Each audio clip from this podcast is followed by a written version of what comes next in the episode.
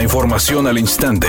Grupo Radio Alegría presenta ABC Noticias. Información que transforma. ¿Qué tal? Muy buenas tardes, esta es la información. El municipio de Guadalupe dio a conocer la reconstrucción de muros y losas en el paso deprimido que se ubica en la avenida Eloy Cavazos. Esto debido a la conclusión de un peritaje realizado por un consultor externo y son aproximadamente tres meses el plazo estimado para la reconstrucción. Este paso deprimido debe reconstruirse la losa, los muros y se debe dar de inmediato el cierre por parte del municipio, no solamente al paso deprimido, sino también a todo lo que está alrededor del paso, con el propósito de salvaguardar la integridad de las personas y los automovilistas, dijo la autoridad.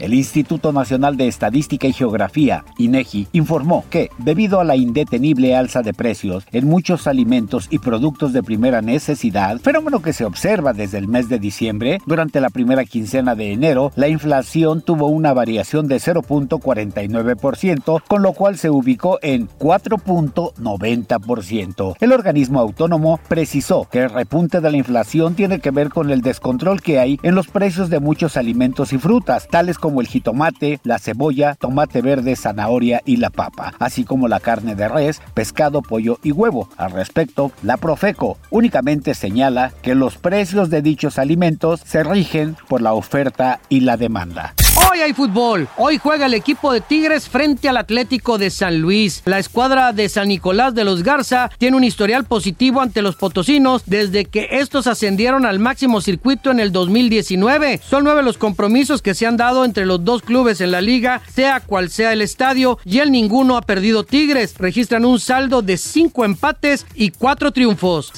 El actor Valentino Lanús está de lo más contento por el recibimiento que ha tenido la telenovela Tu vida es mi vida, que le permitió regresar a la actuación luego de más de una década de ausencia de la pantalla chica. Dijo que tenía miedo de cómo iba a ser recibido, sin embargo la respuesta del público ha sido muy favorable.